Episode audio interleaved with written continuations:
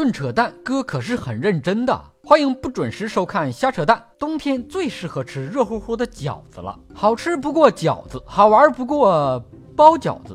包饺子是个技术活，从剁馅到擀皮到包全是技术。本人虽然包饺子的技术不怎么样，但我吃饺子的技术厉害呀！蘸酱油、蘸醋、蘸辣椒油、蘸以上三种调料的混合体，你就说怎么来吧。吃饺子必不可少的搭配可不是酱油，不是醋，而是酒，白酒。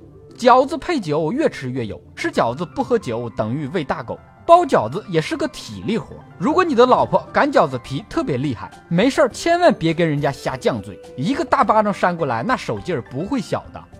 饺子的做法很多，水饺、蒸饺、汤饺、煎饺，和用头一天吃剩的饺子做的煎饺子。包剩下的饺子皮可以做片汤，包剩下的饺子馅儿可以穿丸子。饺子是中国的，更是世界的。饺子作为中国的传统文化，真的应该“一带一路”的推广到全世界。因为包饺子不是一个人能完成的工作，需要一家人齐心协力才行。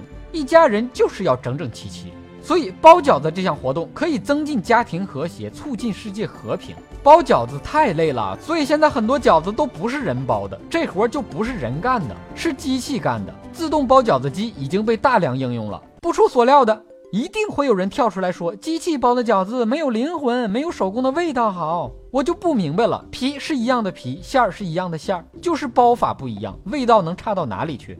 吃个饺子还非得妈妈的味道？你妈的味道是指手上辛勤劳动的汗味吗？七大妈包的饺子倍儿香。比吃饺子还让人开心的事就是中大奖抢红包。现在打开万能的淘宝，在搜索框输入专属口令“小耳朵惊喜”，每天能抽三次奖，最高可砸中一千二百一十二元淘宝双十二超级红包。快去试试吧，万一中了呢？以上部分内容纯属瞎扯淡，好看的小哥哥小姐姐们，别忘了转发、评论、飞弹幕、双击关注、点个赞。弹友糊你一脸蚊子血留言评论说，一般只听灵异恐怖的，不过今天偶然听到这个搞笑吐槽的节目，一口气听了好多，哈哈哈！你这么干，等再去听灵异恐怖的，万一笑场了，多尴尬呀！你想听哥扯什么话题，可以给我留言评论。本节目由喜马拉雅 FM 独家播出，订阅专辑哥陪你开车。更多搞笑内容尽在微信公号“小东瞎扯淡”，咱们下期接着扯。